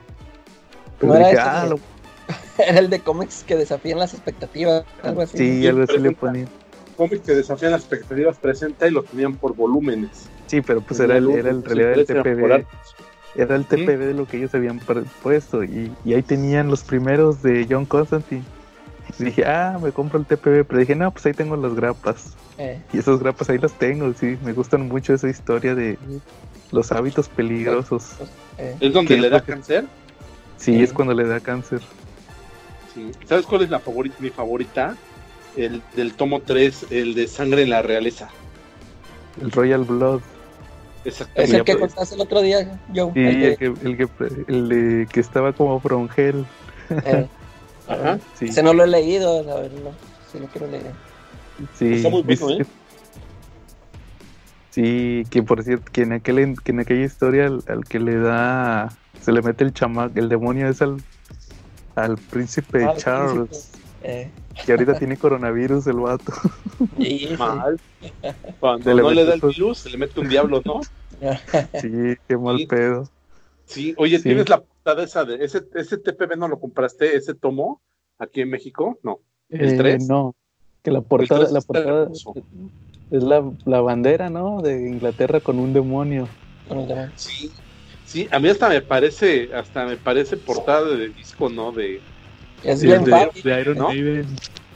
sí, ¿no? No sé, no me he fijado de quién es la portada. Creo que sí las hacía ahí este Glenn Fabry. Sí, de hecho, de hecho, que te, hablando de vértigo, Es de Fabry del 92, efectivamente, Calaca. Ahí. ahorita que, ahorita que hablaba de este ¿cómo se llama? Sí, sabes que se me hace que sí es de Glenn Fabry. Sí, es de él, es del Eh, 92, la portada. Es el Hellblazer 55. Esa portada que digo yo, igual ahí se los pongo en la página del CC Podcast para que la vean. Me parece que ya era, sí era Glenn Fabry el que le hacía las portadas. Pero a lo, a- les decía, eh, ahorita que decía lo de Vértigo, que Vértigo empezó con cómics derivados de los cómics de superhéroes y luego se pasó a las historias originales. Eh, en Hellblazer de... Tú, Calaca, dices que no has leído todo Hellblazer de... De, de. ¿verdad? eh. Fíjate que hay una historia que ya le empieza. De hecho, hay, ahí hay números que le hace este. Ay, ¿cómo se llama? El, el de Steve Dillon. Sí. Y hay una historia. No me acuerdo si la hace Steve Dillon o Will Simpson. Will Simpson era el que le hizo los hábitos peligrosos. Se, se me hace, se me hace que es este. Que ya era este. Ese que ya se me fue otra vez el nombre, Steve Dillon. Porque hay una historia donde, donde de hecho desde los hábitos peligrosos sale una, una demonio que es amiga de John Constantine. Entonces nunca te explican por qué tiene una amiga demonio. Y hay una parte en la historia donde donde resulta que el primero de los caídos, el First of the Fallen, el enemigo de Constantine, le anda buscando a, a la demonio, va, porque supuestamente estaba como capturado o algo así. Te explican que ese vato ya se ya mató a los a los otros dos de la Trinidad, la Trinidad que, que gobierna el infierno. Y ahora sí anda vengándose y anda buscando a la demonio esa. Y ahí te explican por qué la conocía John Constantine. Y te explican que un día llegó ella este, llegó un ángel a buscar a John Constantine y brillaba y todo, el vato era hombre. Y luego le dice, no, pues es que te vengo a buscar porque tengo un problema. Y ahí venía con la demonio, y resulta que ese demonio venía embarazada. Eh, Y ahí te explica, no, pues te platican que estaban peleando, ¿va? En el infierno, como una batalla de ángeles contra de- a demonios. Y de repente, pues ellos se pusieron a pelear, ¿va? Y luego de repente, pues una cosa llevó a otra y resulta que pues salió embarazada la demonio. Y venía, brilla venía brillando y venía encima de un burro. Y hasta, hasta les dice el John Constantine, pues miren, aquí yo no tengo pesebre, así que váyanse para allá. Así como si fuera la Virgen María, venía. Y luego resulta que pues llegan unos demonios, perdón, llegan unos ángeles y matan al vato este, al, al ángel, lo matan. No me, eh, espérate, no me acuerdo si eran ángeles o eran demonios. El chiste es que matan al, a- al vato y le matan al, al bebé. Que porque decían que era una abominación, que no podía existir un mitad ángel, mitad demonio. eh, Y pues eso que te estoy platicando prácticamente es la premisa de Preacher. sí, Ya, des- ya después se, se fue John Constantine a hacer su premisa, su cómic de Preacher. eh, Que sí, que si no lo recuerdan, pues de eso se trata, que es que a este Jesse Coster, el predicador, se le metió un ser llamado Génesis, que era mitad ángel, mitad demonio. Igual, y de la misma forma te explican que eran un ángel y un demonio que estaban peleando y que de repente, pues de una cosa llevó a otra. Y sabes que sale Génesis, que era más poderoso que Dios, supuestamente. Entonces, sí, pues me acordé ahorita que estábamos platicando de eso. Y esa idea, pues, ¿sabes qué dijo, dijo Garth Ennis? ¿Sabes qué? Pues Hay que continuar. aquí, está, aquí está la premisa en Hellblazer, pero pues se me, me da, esta, como que esta premisa da para más. Vamos a sacar una, una historia. Y pues ya ves que duró como, ¿qué? Como 70 números, duró Preacher. Sí, 66 Pues, y especiales. 60 y algo. Sí, ahí Preacher. Otro de los clásicos de Vértigo. Oye, pero este Gartenis manejaba, tenía conocimientos, o por lo menos se metía a googlear acerca de demoniología, ¿no? Para escribir Hellblazer. Porque, por ejemplo, en el volumen 3, en el de Sangre en la Realeza, el demonio que aparece se llama Calibraxis, ¿no? Así es, sí. Y sí existe, o sea, es un demonio Sí. de asesino y de, lu- y de lujuria de sangre. Órale, Entonces, eso sí no pues, sabía. Sí, y de verdad sí existe, o sea, en los libros de demonología sí lo vas a ver. Este, ya no voy a decir de nuevo su nombre por obvias razones. Si lo mencionas Pero- te aparece. Sí, pero mejor ni más. Ahí, ahí en su casa, bajo su propio riesgo, háganlo, pero nomás no me vengan a visitar. Este, y sí es de, de la sed de sangre, de la lujuria de la sangre, del asesinato. Entonces, por Sí. eso era el que estaba detrás de los asesinatos tipo Fronhead. Y luego, Órale, fíjate, Ennis estaba bien chavillo cuando estaba escribiendo Hellblazer. Sí, Eh, era de la nueva ola. Sí, empezó chavillo ahí. De la nueva ola británica que trajo. Ya después de Alan Moore, Eh, después de Neil Gaiman y después. Creo que el que lo metió fue Neil Gaiman a Garth Ennis. Ni el Neil Gaiman y Morrison, que fueron los primeros, luego ya vinieron los demás. Fíjate, por, por ahí hay un rumor de que Garth Ennis y Neil Gaiman no se llevan. Hasta- Órale, no sabía. ¿No has leído todo Preacher? Eh, un- sí, Si te acuerdas, hay un número en donde se burla de Neil Gaiman. Este. Ese cómic, cuando este. ¿Cómo se llama? Cassidy, que se encuentra con un grupo de vampiros. Que son vampiros. Y ahí, este. Se supone. Uno de esos, haz de cuenta que es Neil Gaiman.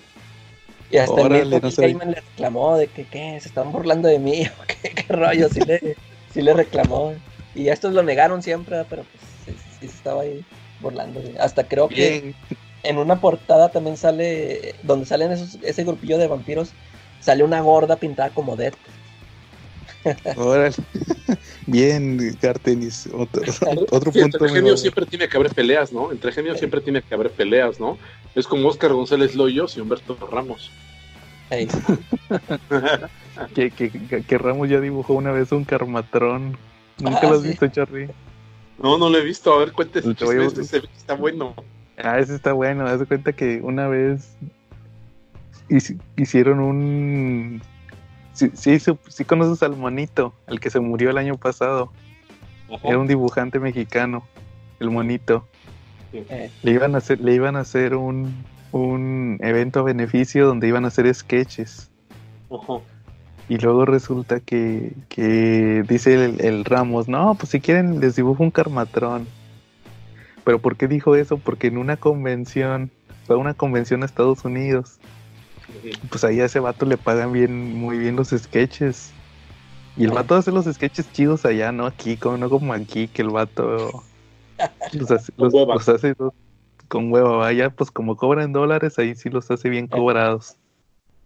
Y dice que el vato le dijo que, que quería un eh, robot malvado o algo así, Evil Robot. Ajá. Giant, Giant Evil Robot, robot gigante malvado. Y al vato se le ocurrió, dijo, no, pues aquí de aquí soy. Y hizo un, hizo un Carmatrón. no, le quedó bien chido. todo, todo mundo decía que... Todo el mundo decía de que no manches, eh, que el Ramos dibujara carmatrón. De hecho ya lo encontré, les voy a se los voy a mandar al, al Facebook del CC Podcast para que lo vean, la neta está bien chido. Sí, y entonces se cuenta que. Sí, pues como dices, Cala, que muchas veces terminaron peleados. Ya ves el Mark Millar. Sí, Nos sí. decía David que se peleó con Morrison. Ese Morrison también se peleó con todos, ¿verdad? Con... Sí, sí, con Alan Moore. Sí, entonces decías, tú, Calaca, decías Hellblazer, ¿verdad? Que dices que ese era tu, tu, tu mero mole de, de vértigo. ¿Tú, Charlie? pues mira, a mí me gustaba la premisa de los Bullets, pero también me gustaba la premisa de, de Fables y el Vampire también me gusta. Sí, yo creo que del que más le has movido es el American Vampire, ¿verdad? Sí. Sí, sí, sí, es no. que esa premisa de que hay una sociedad de vampiros secreta está, está padre, ¿no? Sí. Sí, igual este. Como decías, eso que hizo eh, Scott Snyder. Que, que esa premisa de que, como dices, de una sociedad de vampiros, pues ya ves que lo, como que lo que más caracteriza a Snyder es el terror. Sí, claro. Antes de que hiciera Batman, hacía puro terror. Fíjate, fíjate que pues, ustedes yo creo que no les tengo que decir cuál es mi favorito de Vértigo. El del que en cada el del, del que hablo- No, Sandman no. El que hablo en cada episodio. Eh, Swamp Thing. El Swamp Thing. ¿Ah, Es no el que más Swamp le- y no he leí- y no he terminado de leer Swamp Thing. Me falta el último tomo. El último tomo. No lo he leído. Y lo sé. David que está muy pesadote, ¿no? No, muy Es que ahí sale, ahí sale Alan Moore. sale un vagabundo y supuestamente decimos que es Alan Moore. Eh, No sé. Sí, entonces, este, pues, en lo personal es mío es Swamp Thing. Pero, por ejemplo, otra cosa es que muchos cómics los hicieron de vértigo. Como el, el B for Vendetta ah, sí. eh. o el Animal, Ani- Ani- Animal, Animal Man de Man Morrison o Doom Patrol. en DC, o sea, era de DC, ¿no? Sí. Y Swamp Thing tampoco. pues, Swamp cuando Thing, empezó eh. Vértigo, cuando empezó Vértigo, Ya Swamp llevaba. iba más arriba del 100. sí, Y, y, este Alan Moore se salió como en el antes del 70, sí. como en el que era 65, 64, por ahí se salió Alan Moore. Pero te dicen, el, el todo el Alan, toda la etapa de Alan Moore te la manejan como vértigo. Y ni fue, nunca fue. Y, ya la, y Animal Man te lo manejan como vértigo. Before Vendetta te lo manejan como vértigo. Doom Patrol. Te lo manejan como vértigo. Wa- Watchmen también lo llegaron a, a poner como vértigo. No, No, ver- sí. hasta ese Watchmen sí te lo manejan como DC. Sí. Ahorita te lo manejan como Black Label.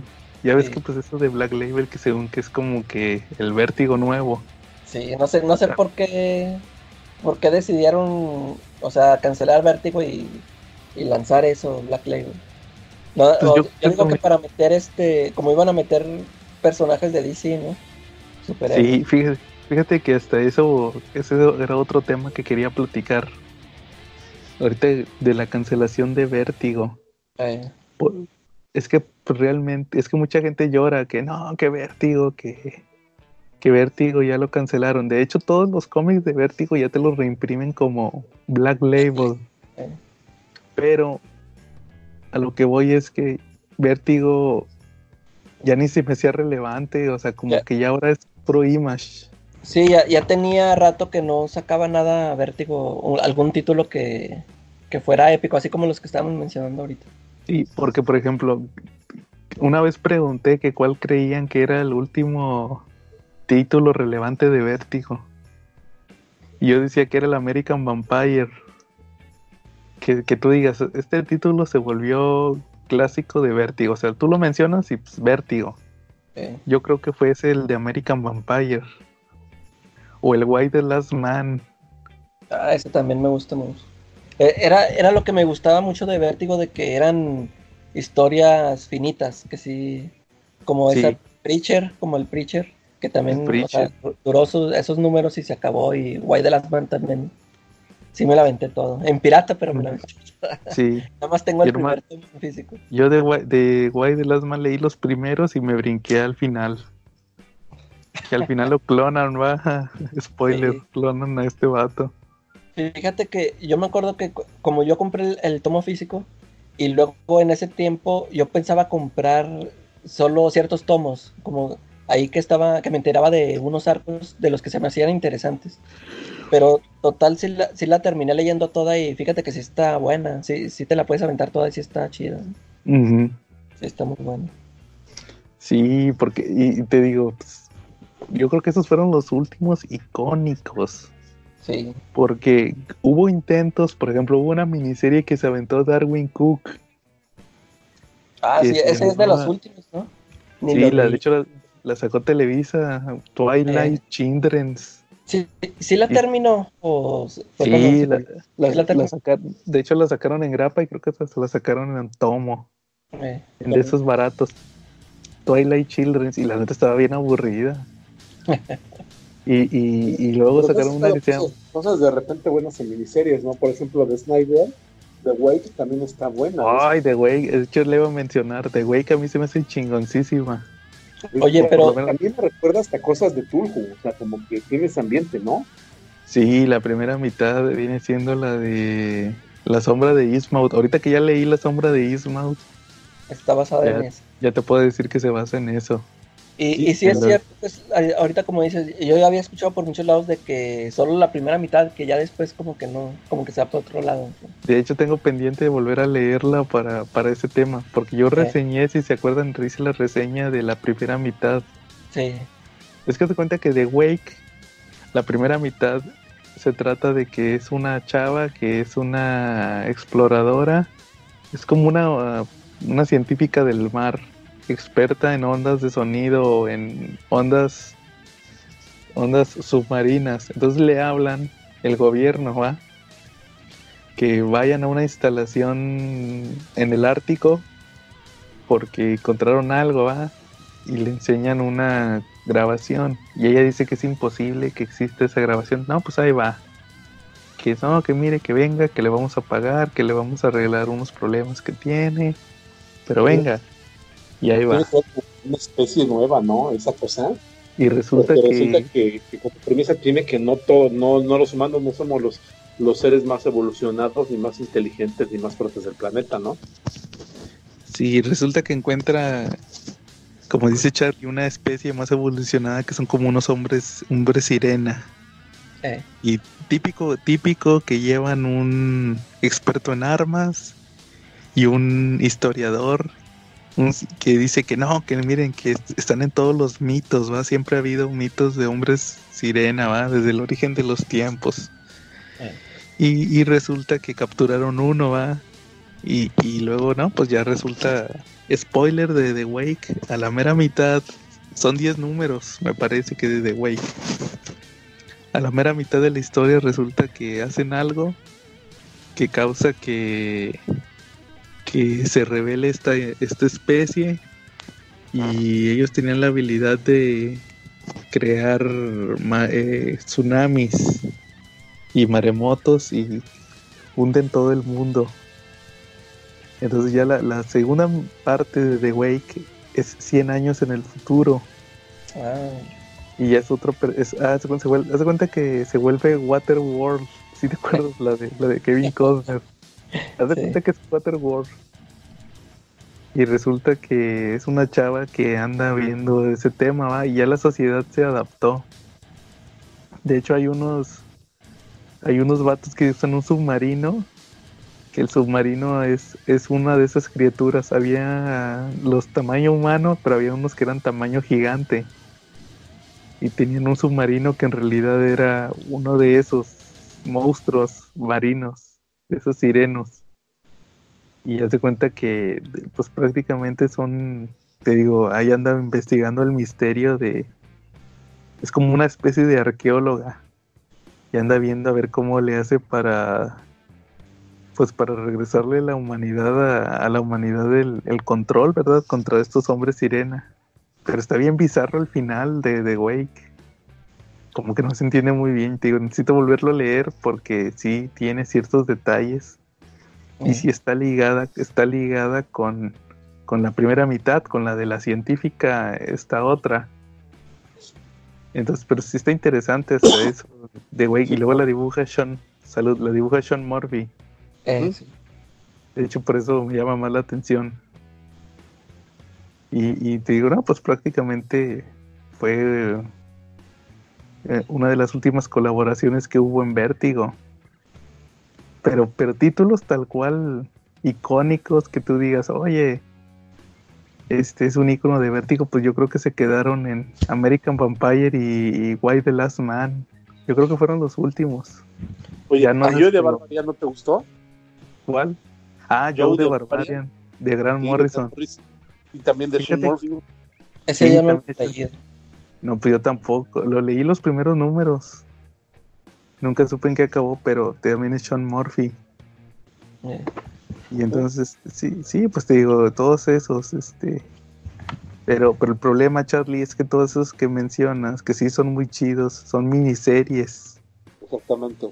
Pero yo digo un icono, así como, como White the Last Man o como American Vampire, ya no hubo otros. No. Ya no hubo, eh, ya. Hubo, este, ya ves que el otro día que estábamos mencionando lo de, de que Jeff Lemire eh, dibuja también. Él, creo que tuvo una serie, creo que sí salió en Vértigo, que se llama Sweet Tooth. Y no me acuerdo cuántos números fue. Fue una serie, también duró, no sé si duró unos 20 números o 30 o 40, no sé cuántos. Y ahí lo dibujaba él. Era, no sé si alguna vez vieron, era un chavito que tiene cuernos de venado. ¿Nunca vieron esa imagen? Eh, no. Y, y fue este o sea, como que sí estaba interesantona, porque yo, sí escuchaba que la mencionaban mucho, pero pues nunca la, nunca la he leído. Sweet Tooth se llama. No, fíjate, no me suena. Pero igual te digo, ¿no? Ajá. Y él, sí, pues era el escritor y dibujante, este Jeff Lemire. Jeff Lemire. Eh, y, y sí, como tú dices, yo recuerdo que yo sí veía muchas series que salían de Vértigo y que me llamaban la atención, pero nunca las leí por ejemplo, una que se llamaba que los exterminadores, que sacaban sus putas, se veían ahí este cucarachas y no sé, o sea, como que me llamaba la atención el, dibujo, lo, gráfico, el, la, publicidad, este, pero nunca las veí. Y este, incluso hubo muchas series que se quedaron a medias, que no las terminaron, ya fue por culpa de los, de los autores, como que ellos ya no la, ya no la siguieron. O no sé si fueron malas ventas, y se las cancelaron porque yo me acuerdo que había una que se llamaba Saucer Country, que era de una, no me acuerdo si era presidenta o era una candidata a la presidencia de los Estados Unidos, que, la que es secuestrada por extraterrestres y la regresan y creo que por eso gana, creo que por eso gana las elecciones. Estaba interesantona la, la premisa, pero también salieron como nada más como 10 números y la cancelaron.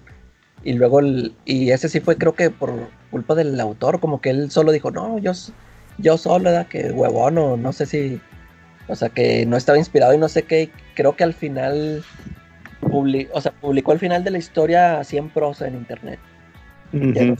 nada de eso. Sí, es que ya te digo, ya al final como que se volvieron muy irrelevantes. Ya ves estos cómics que de este, del cocinero este que se murió hace unos años. Ah, ya, ya, sí, sí, sí. Que hasta lo sacó Televisa. sí, sí. Y yo dije, pues, achis, pues, ¿quién va a comprar esos cómics? Creo, ah, que Carlillos Roldán es fan. Saludos a Carlillos Roldán. Sí, creo que él, no me acuerdo si hizo una reseña. O era, Uriel, uno de ellos dos, era que era el fan. Esos del Get Giro, se llamaba Get Giro.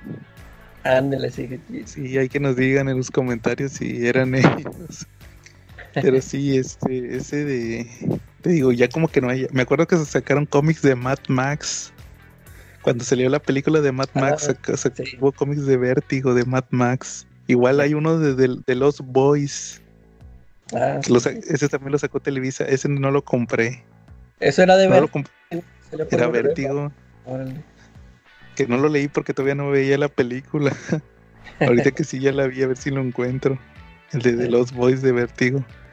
Y sí, de hecho, de hecho, pues ya ves que al final, por ejemplo, el The Voice, The Voice de Gar Tennis salió en DC, en Wildstorm. En Wildstorm, eh.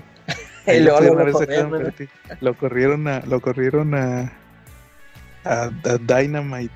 O sea, él lo pudo haber sacado en Vértigo. O por ejemplo, este No sé si no, creo que en, Vértigo creo que tampoco se lo iban a aceptar porque la bronca fue porque se estaba burlando de superhéroes de su Sí, por eso. Pero pues, pero pues Gartenis, es Gartenis, güey, se burla de todo. Fíjate, ahí se, ve que no aguantaron vara porque como cuando sacaron Authority, ahí sí te acuerdas que hay unos números donde se burlan de los Avengers, sacan unos monos que se parecen a los Avengers y eso sí los publicaron como si nada, pero pues sacaron algo de DC ahí sí les caló. o por ejemplo, no sé si tú te acuerdes, eh, no sé si ubicas tú a, Mark Russell, no sé si te suena. ese es el vato, ese es el vato que hizo Los Picapiedra. Ah, sí, sí. Ese, ese cómic fácil era de vértigo. No, sí, sí, he escuchado muchas cosas buenas y no lo he leído, pero sí, sí, sí, sí eso.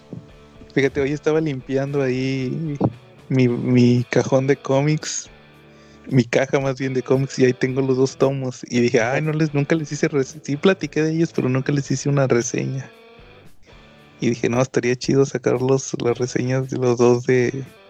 De los, de, los, picapiedra, porque sí están bien fuertes, sí son, el humor es bien negro. No creas que son los picapiedra de las caricaturas. y a ese vato Mark Russell, bueno, de hecho me, a lo que iba mencionándolo era que él hizo el cómic de, ¿te acuerdas de Superman conociendo a Jesús? No era Superman, pero... Pues, ah, ya. Ah, es él. Sí, sí. Él, era el escritor que iba a ser como... Son controversia. Como, un Superman que conocía a Jesús. Sí. Lo iba a sacar en Vértigo. Y se lo cancelaron. no creo que era Vértigo. Y de ahí se fue a otra editorial, no era Image. Todo el mundo decía, no, pues se va a ir a Image. No, se fue a otra desconocida, ¿no? Sí, no me acuerdo cómo se llama, pero se fue a otra. Él era el escritor. Y, y ah. ahorita, espérate, y ahorita que mencioné a Mark Russell, todos esos cómics de Hanna Barbera, fácil, fácil, bueno, no todos, pero ese de los Picapiedra, el de los Supersónicos también era de Vértigo, perdón, era de Mark Russell. Ese estaba menos fuerte, pero como quiera sí estaba, tenía tema. Sí. Y sacó uno de, no, ¿cómo se llama este personaje? El, León Rosa. El León, sí, sí, ya sé quién. El, el que el mismo escritor. no, ese no, ese no me acuerdo si fue Mark Russell, pero el, que es el, el, el que León Melquiades, algo así le pusieron aquí en México. No sé si lo ubican. Sí, pues, eh, de él sacaron un cómic que donde decía abiertamente que era gay. Era gay, ¿no? ¿tú, tú, te, acuerdas, del episodio de, de Los Simpson, el de Detrás de la risa, que era ah, como detrás de la música? Eh. Que, al final sale este Huckleberry Hound, el perro. Sí, es cierto. Y, y que dice, que dice, yo era homosexual, pero no podía decírselo a nadie. Hace cuenta que es eso. De hecho, sí, también sale él, también sale él y también dice que es homosexual. Órale. Y, y, y estaba fuerte porque hace cuenta que se trata de que el vato es... El león era productor de Broadway en los 50 De eso se trata el cómic.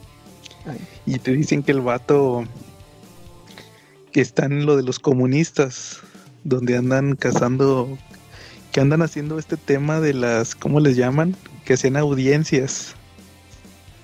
Y, y, y, este, y hace cuenta que al vato le, le toca, y andan cazando comunistas y homosexuales, como, como este vato, el Frederick Bertam, el del y, y, el vato tiene a su esposa de mentiras, va, y todo, pero porque el vato es gay, pero la esposa es de mentiras. Y, y, estaba fuerte, fíjate, está eso. Yo leí, yo no lo terminé, pero los primeros números estaban bien fuertes. y dije, oye, pues e, estos Hanna Barbera, pues tú te vas con la finta, ¿va? Sí. pero no, estaban bien fuertes. Y también este, ese de los Picapiedra, todos esos que te digo, pudieron haber sido de vértigo. Vértigo. Y no les pusieron vértigo, les pusieron Hanna Barbera.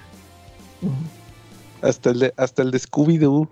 Bueno, el de Scooby-Doo estaba más. Era de Kid Giffen. Y de, de, de era, el estilo de la Liga de la Justicia, ¿no? De América, cuando la Era como de acción, pero de acción divertida, ¿no? Porque también da más chistoso. El de Scooby-Doo hasta, eh, sí, pero el de Scooby-Doo hasta estaba fuerte, son, no tan fuerte son porque era Scooby-Doo, pero como quiera había muertes y había zombies y todo. Creo que, creo que en el de, de Scooby-Doo, que no lo terminó de publicar Televisa, qué novedad. se, se muere este, al final se muere Fred, creo. Se muere Fred en- al final de la serie. Se sacrifica, creo. O sea, estaba fuerte. Para ser Scooby-Doo, ¿verdad? Entonces, pero por todos esos pudieron haber sido vértigo. Yo no sé si por los derechos de, oye, no puedes usar estos personajes, de, pero pues como quiera los cómics estaban bien fuertes. Eh, El sí. de Don Gato también tenía sus momentos, ¿no? Porque el Don Gato sí era pandillero, pandillero, y caía en la cárcel y traicionaba a su pa- pandilla. Y luego su pandilla la andaba buscando para matarlo.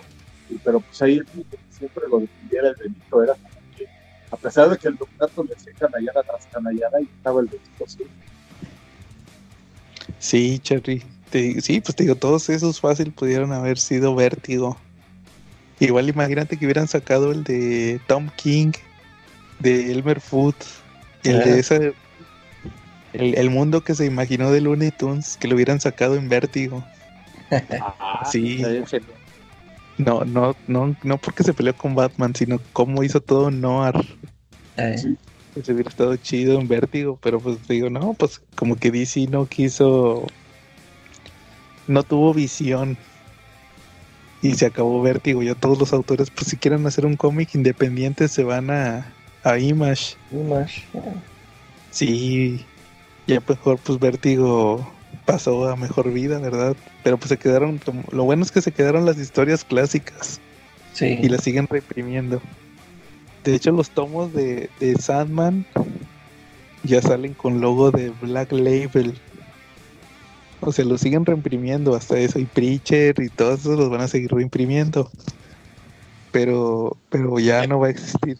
Digo, ya, ya el mercado del cómic independiente, entre comillas, del cómic independiente de autor, pues va a ser, eh, va a ser Image, no. Vértigo. Así es. Yo lamento que habían anunciado un, un especial, un hardcover del 25 aniversario de Vértigo, creo. Y nada, pues como lo, el- lo cancelaron y todo, ya ese ya, ya nunca va a salir. Ese, Ya ese bailó. Sí, ya es que se sacaron uno de Wildstorm, ese sí lo tengo. Ajá. Sí me hubiera gustado verse de Vértigo porque pues se supone que iban a traer historias nuevas de, de los autores que, que hicieron todas esas historias clásicas. Sí. Pero pues, también debe estar bien Cambrai aventarse una serie regular, ¿no? Y que la serie regular pegue un clásico. Porque yo no, no recuerdo ninguna serie de cómics que haya mantenido calidad a lo largo de todas sus, épocas, ¿no? A lo largo de todos los años, ¿no? No, ninguna. alguna- y alguna vez leí una entrevista que a Frank Miller donde decía que creativamente el tener una serie regular era lo peor que le podía pasar a un cómic o a un superhéroe, porque perdía calidad. Él decía, yo cuando, cuando sacó la serie, La- ¿La serie de qué, Charlie?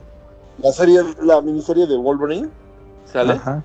Este Frank Miller lo que le había recomendado a Marvel es que no sacaran una serie regular, sino que cada año sacaran una serie limitada y que podían ganar mucho más dinero, darle más frescura al personaje y darle una mejor calidad y que incluso podían vender los números mucho más caros al doble o al triple de precio de la serie regular, que le iban a sacar mucho más dinero, sacando a lo mejor una historia bien estructurada de, de cinco o seis números al triple de precio. Él decía que le podían haber sacado mucha más lana y sin agotar al personaje. Sí, no, y lamentablemente, pues no, pues pues, la mayoría de los cómics los sacan en serie regular. Eh, Termina el, el autor y llega otro. Y, pero ya, si te fijas, ya tratan de darle esa atmósfera de autor. Sí. Llega un autor nuevo, pone sus personajes propios, mira, voy a inventar a este, este y este, y cuando termina los mata o se los lleva o limpia ahí para el siguiente, para el que sigue. eh, Y así suele pasar, pero sí, o sea, como dice Charlie, también las series de Vértigo yo creo que duraron lo que tenían que durar. sí, pues Igual creo que la más larga fue esa de Hellblazer, ¿no? Sí, Que fueron lleva 300 tiempo. números. Y como dice Charlie, pues no todos, Ajá. no todos estuvieron buenos, sí, sí- sí hubo ahí sus, sus malos actos. ¿Cuánto, cuánto duró Azarelo en Hellblazer, Calaga? ¿Tú qué más o menos le mueves? Como, es que yo tengo, son cuatro tomos, pero no ha de haber sido unos tres años duró, se me hace.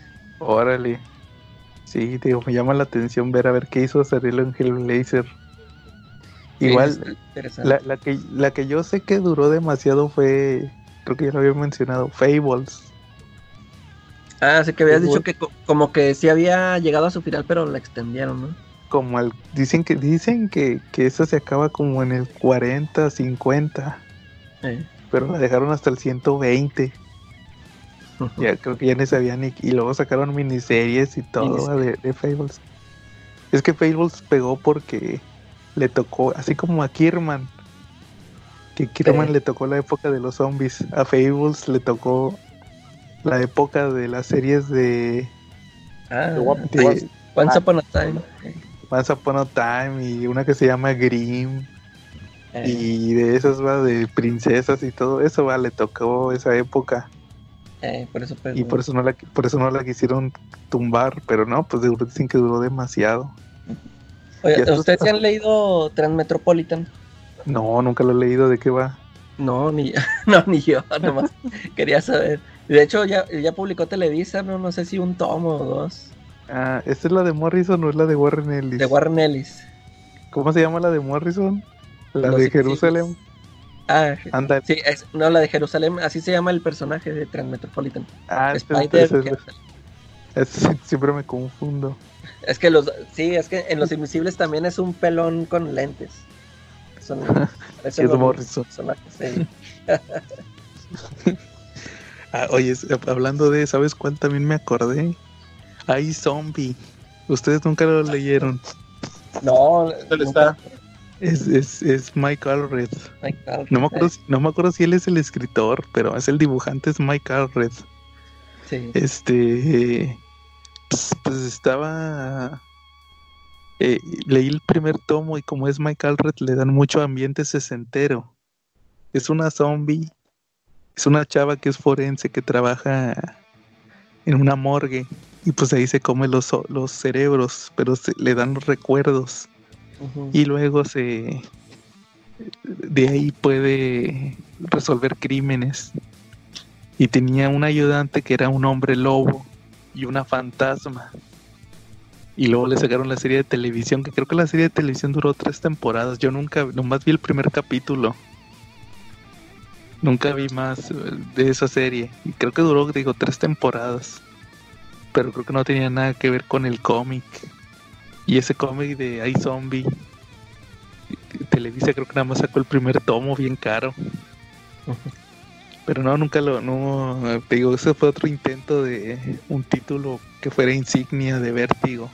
Pero pues no pasó de ahí. La premisa me sonó. Sí, ¿no conocen ustedes ese eh, eh, cómic de Image? Uno que se llama Chew. Ándale, sí, más o menos. Es más o menos igual, ¿no? También, también ese Sí. se tiene que comer al, a las personas para saber qué. Para resolver. Sí, ándale, sí, más o menos era esa la idea de iZombie. crimen. Eh, Y, pero el cómic era más sobrenatural, la serie no era tan sobrenatural. eh. Te digo, nomás vi el primer episodio y pues la chava, te digo, nomás pues aunque ahí la chava, pero según yo nunca salieron los ayudantes. Y, y por ejemplo, también existe, aparte de Black Label, ya ves que también existió este el subsello. Ha habido muchos intentos, por ejemplo, ya ves que está el subsello de ¿cómo se llamaba? El, el Young Animal. Ah, sí. Yo, yo pensaba que ese iba a ser el, el verdadero heredero de Vértigo. Porque pues se supone que estaban buenos los títulos, ¿no? Sí, estuvieron Sí, que- yo, yo nomás leí el, el de Doom Patrol, sí. que Televisa nomás publicó el primer tomo, yo el segundo lo compré en inglés, ahí lo tengo, no lo he leído. O sea, lo leí en inglés, lo leí cuando salió en inglés, para saber el final de Doom Patrol, pero no lo he vuelto a leer ya todo. Ahí tengo el TPB de Doom Patrol, de, de, de, de Gerard Way, Sí. Y también tuvo Hizo, otros hizo su crossover, ¿no? De Sí, Milk, Milk Wars. Milk ¿no? Wars. Y, y, y había otros episodios, uno que se llamaba Cape Carson y uno que se llamaba Shade the Changing Girl, que ese era un personaje, había un personaje de Vértigo que era Shade the Changing Man. Eh, Y, y este era de Changing Girl. Y, y, y luego también, pues, pero pues, por ejemplo, ya ves que ahorita está el, el subsello de Bendis. ah, sí, es cierto. Y está el subsello de. El subsello de. ¿Cómo se llama? Donde es el Basket Head o cómo se llama, Calaca? El ah, de el de Joe Hill. Eh, no me acuerdo cómo se llama el Hill. House. Se llama Hill House. Hill House, creo que se llama. Algo así. Y también el, el Gerard Way otra vez está escribiendo de un patrón. Ah, sí, va a sacar otra serie. Ya lo está sacando. O creo que ya terminó. Era como una miniserie. De, de un patrón de sus personajes. Ya ves que salía la chavita esta. Casi no sé qué, ¿va? La chavita de Doom Patrol. Sí. Entonces, pues, pues existen, te digo. Sigue sacando DC. Ahorita tiene el Black Label. El de Bendis. Bendis, ¿cómo se llama? ¿Tú, Calaca? El subsello. Jinx, Eh, Jinx Jinx, no sé qué, y, y el de Joe Hill. Pero pues, pero lo hace como que para darle para darle poder a cada uno, ¿no? De que mira, yo tengo mi subsello.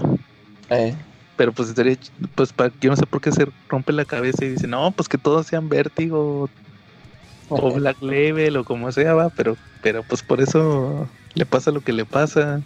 sí. Entonces, pues no, yo creo que, que así, por eso no. Por eso sí que por eso Vértigo ya fue. Yo creo que a lo mejor más adelante, igual, si unen todo, yo creo que mejor lo deberían de cambiar otra vez a Vértigo. Y sí, pues para mantener la identidad va de que no, pues la etapa de Vértigo, pero pues quién sabe qué vaya a pasar. Sí, no. Muy bien. Entonces, ¿al- ¿algo más que quieran hablar de Vértigo? No, creo que no.